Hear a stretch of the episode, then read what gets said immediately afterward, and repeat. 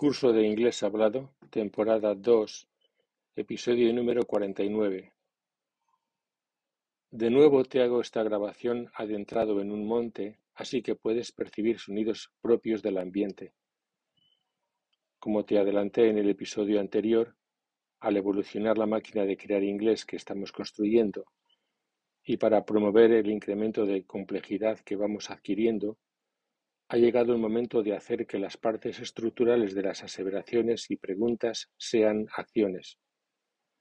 Hasta ahora la acción estaba centrada en el verbo, pero es que ahora vamos a hacer que el sujeto sea un verbo, que el complemento directo sea un verbo, que el predicado sea un verbo, que el objeto de la preposición sea un verbo, etc. En los episodios 15 y 21 te hablé de la formación de nombres a partir de verbos mediante el sufijo er, que en escritura engloba las terminaciones AR, ER, IR, OR, UR, formándose nombres agentes que indican actividades ocasionales o permanentes de personas o cosas. Ahora también a partir de verbos y mediante el sufijo ing pretendemos formar nombres que indican la generalización de la actividad. En el uso del sufijo ing, el estudiante no debe confundir esta formación de sustantivos con la formación de adjetivos como interesting, lo cual se estudiará más adelante, ni con la terminación ing del gerundio como I'm working, como se ha hecho desde el principio del podcast. A diferencia de lo que se suele ver en Internet, no llamaré gerundio a este sufijo ing formador de nombres. No es un gerundio. Lo llamaré sustantivación. A la vez que percibes que las estructuras van progresivamente adquiriendo un cierto grado de complejidad, debes tener en cuenta que las formas verbales del español probablemente te producirán bastante desconcierto o asombro y que en inglés no hay conjugaciones ni existen dichas formas. Así que mirando para otro lado, construirás el inglés siguiendo la idea y no las formas verbales del español. Los sustantivos que construiremos mediante el sufijo ing pueden ser o bien nombres masa o bien nombres numerables. Esos conceptos se discutieron en el episodio 41. Como ejemplos de nombres masa tienes numeración, numbering, aprendizaje, learning, natación, swimming, enseñanza, teaching, conducción, driving, lectura, reading, comprensión, understanding, el ser, being, horticultura o jardinería, gardening, etc. Observa esta aseveración. Algo de lectura te vendrá bien para tu comprensión del inglés. Some reading will help you with your understanding of English. Como ejemplos de nombres numerables tienes un descubrimiento, a finding, una inauguración, vacante u oportunidad, an opening, un significado, a meaning, un comienzo, a beginning, un escrito, a writing, un lavado, a washing, un calentamiento o una calefacción, a heating, una construcción, a building, una grabación, a recording, un afeitado, a shaving, etc. Te pongo un par de ejemplos. Es mejor que dejes constancia de los significados de estas palabras. You'd better make a recording of the meanings of those words. Es una oportunidad para un hombre joven. It's an opening for a young man. Hagamos algunos ejemplos encadenados. Some reading will help you with your understanding of English.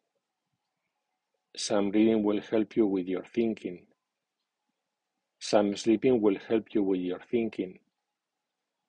A little copying and erasing will help you with your thinking. A little copying and erasing will help you with the memorizing of the new words. Some advising will help you with the memorizing of the new words. Some advising will help you with tonight's meeting. Some advising will help me with my translating. Some advising will help me with the finding and recording of the new meanings. Some advising will be necessary for the finding and recording of the new meanings. Some advising will be necessary for the clothes washing. En primer lugar, usemos esta sustantivación como sujeto. Por lo tanto, comenzamos el apartado A. En la segunda parte la usaremos como objeto de preposición. Se supone que un sujeto tiene que ser un sustantivo o un relativo sustituyendo a un sustantivo. Pues bien, si queremos usar una acción como sujeto, habrá que sustantivarla con el sufijo ing. Así que vamos a usar estas sustantivaciones en la construcción de sujetos. En estos casos no se contraen las formas de be que actúan como verbo. Así, fue una buena idea pensar en marcharse enseguida. Planning to leave soon was a good idea. Es muy importante no estar equivocado. Not being wrong is very important. En la construcción de preguntas seguiremos estrictamente las pautas establecidas. Observa que en el primer caso que te pongo, el sujeto acción es smoking cigarettes, ocupando el lugar previsto ya sea al afirmar como al preguntar en la pregunta B y en la respuesta. Así, fumar cigarrillos parece peligroso. Smoking cigarettes seems to be dangerous. ¿No parece peligroso fumar cigarrillos? Doesn't smoking cigarettes seem to be dangerous? ¿Qué tal de peligroso parece eso de fumar cigarrillos? How dangerous does smoking cigarettes seem to be? ¿Aún no sabes lo peligroso que parece eso de fumar cigarrillos? Don't you still know how dangerous smoking cigarettes seems to be? Y en el siguiente ejemplo, el sujeto acción es saying I'm sorry. ¿Qué tal disculpa es esa? How good an excuse is that? Imagínate lo buena disculpa que es esa. Guess how good an excuse that is. ¿Qué tal disculpa es decir que lo sientes? How good an excuse is saying I'm sorry. Imagínate lo buena disculpa que es decir que lo siento. Guess how good an excuse saying I'm sorry is. Por fin, el sujeto a acción en el siguiente y último ejemplo va a ser Finding a taxi downtown at midnight. No parece difícil encontrar en el centro un taxi a medianoche. Finding a taxi downtown at midnight doesn't seem to be hard. ¿No parece difícil encontrar en el centro un taxi a medianoche? Doesn't finding a taxi downtown at midnight seem to be hard? ¿Qué tal de difícil parece eso de encontrar en el centro un taxi a medianoche? How hard does finding a taxi downtown at midnight seem to be? No te sé decir lo difícil que parece eso de encontrar a medianoche un taxi en el centro. I can't say how hard finding a taxi downtown at midnight seems to be. Antes de salir del uso de sujeto-acciones, acepto que hay otras formas de expresar estas ideas, pero ahora estamos componiendo esta. Acometer otras formas sería impropio porque no estarían a la altura a la que llegamos, por lo que se abordarán más adelante. Te dejo seis casos para que tú los estudies como aseveración, como pregunta sí y no, como pregunta B y respuesta a la pregunta B. Recuerda que una pregunta B es una pregunta con palabra interrogativa que no es sujeto. Consulta los episodios 8 y 9. Así que después de la aseveración se espera que construyas dos preguntas y una respuesta. 1. Buying a new truck for my company is what I want. Is buying a new truck for your company what you want? Why is buying a new truck for your company what you want? I can't tell you why. buying a new truck for my company is what I want. 2. Taking a nap helps people a lot. Does taking a nap help people much? How much does taking a nap help people? Everybody knows how much taking a nap helps people. 3. Registering for classes went on for a week. Did registering for classes go on for a week? How long did registering for classes go on? I can't say how long registering for classes went on. 4. Jugárselo todo a una carta no es una buena idea. Putting all your eggs in one basket isn't a good idea. Is putting all your eggs in one basket a good idea? Why isn't putting all your eggs in one basket a good idea? 5. No tener coche implica que uno tiene que tomar un taxi. Not having a car means that you have to take a cab. Does not having a car mean that you have to take a cab? What does not having a car mean? 6. Estudiar inglés es lo que todo el mundo tiene que hacer. Studying English for two hours every day is what everybody has to do. Why is studying English for two hours every day what everybody has to do? Can't you guess why studying English for two hours every day is what everybody has to do? Llegamos a la letra B. Otra maniobra a desarrollar es el uso de acciones objeto de preposición. Por definición, una preposición establece relación entre dos palabras afectando a un sustantivo, así que si queremos que afecte a una acción, tenemos que cosificar o sustantivar dicha acción, lo cual se consigue mediante el sufijo ing. Te pongo un ejemplo que no tiene que ver con la lingüística. Por definición, un cesto está hecho para llevar sólidos y un caldero está hecho para llevar líquidos. Si quieres llevar agua en un cesto tienes que congelarla para llevarla como hielo. Así, si quieres atrapar una acción con una preposición, tienes que convertir ese verbo en sustantivo. ¿Qué pensarías de salir con una respuesta tosca? What would you think of coming up with a rough answer? ¿Es estudiar mucho la clave de irle uno bien en los estudios? ¿Es studying hard the key to doing well in school?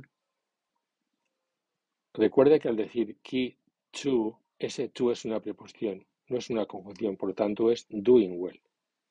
Key to doing well. Hablabas de ver los vídeos después de grabarlos.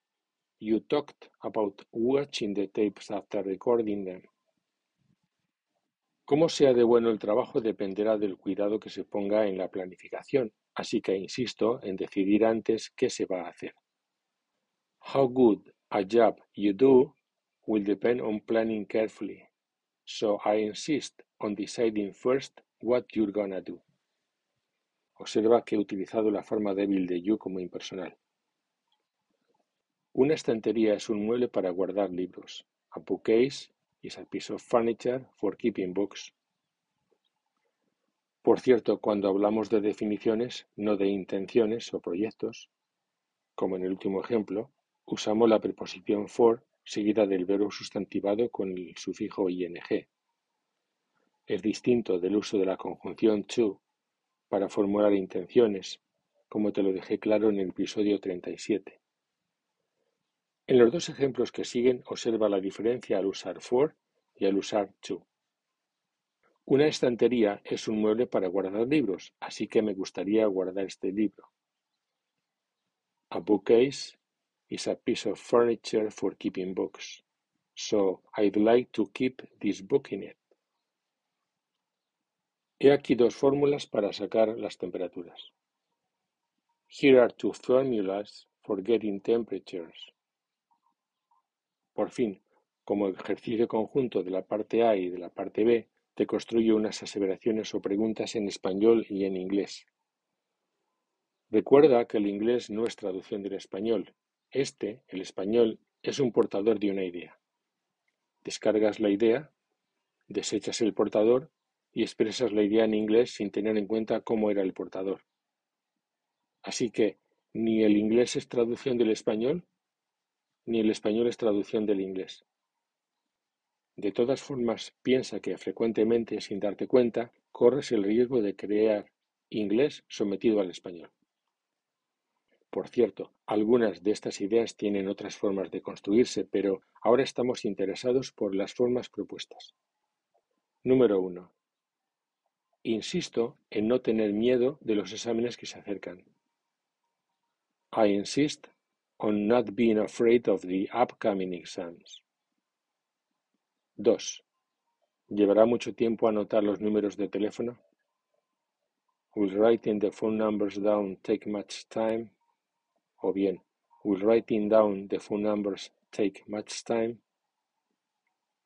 How long will writing the phone numbers down take? I can't guess how long writing down the phone numbers will take. 3. ¿No tienes que comprar ropa además de comprar unos libros de texto? Don't you have to buy some new clothes besides buying some school books? 4. Comentarlo en clase va después de consultarlo en Internet. Discussing it in class follows looking it up on the Internet. Does discussing it in class follow looking it up on the Internet? Why does discussing it in class follow looking it up on the Internet? 5. En gran medida, hablar bien español depende de vivir en un país con habla española. To a large extent, speaking good Spanish depends on living in a Spanish-speaking country. 6. Gracias por despertarme el interés en esto. Thanks for turning me on to this. 7. Me preocupa dejar por la noche el coche en la calle. I'm worried about leaving my car in the street at night. 8. Imagínate lo mala idea que es llegar tarde. Guess how wrong an idea arriving late is. Por si acaso el cuerpo te pide hacerlo de otra forma, ya aparecerán otras formas a su debido tiempo. 9. Decidí marcharme antes de oír la charla burda de Mike. I decided to leave before hearing Mike's rough talk. 10. Después de estornudar la gente dice Jesús o salud. After sneezing, people say bless you. En el episodio 51 ampliaremos esta influencia de las preposiciones sobre las acciones. En cuanto al episodio siguiente, usaremos estas sustantivaciones para formar predicados. Y más a fondo veremos su uso en la formación de acciones complementos directos. Más explicación de este y del siguiente episodio puedes encontrarla en mi libro Curso Concluyente de Inglés, sección 327, Amazon. Antes de despedirme hasta nueva comunicación, te ruego que si tienes dudas me escribas al correo julio.ihpe.gmail.com. Puedes comprobar mi nombre en la carátula del podcast. Igualmente, si percibes que este podcast es interesante, coméntaselo a tus amigos. O quizás estáis interesado por nuestra franquicia o nuestras clases con el método completo. Incluso puedes adquirir el método completo tanto en versión estudiante como en versión profesor para trabajar con él. En todo caso, dispones de información adicional en nuestra web www.ihpe.es.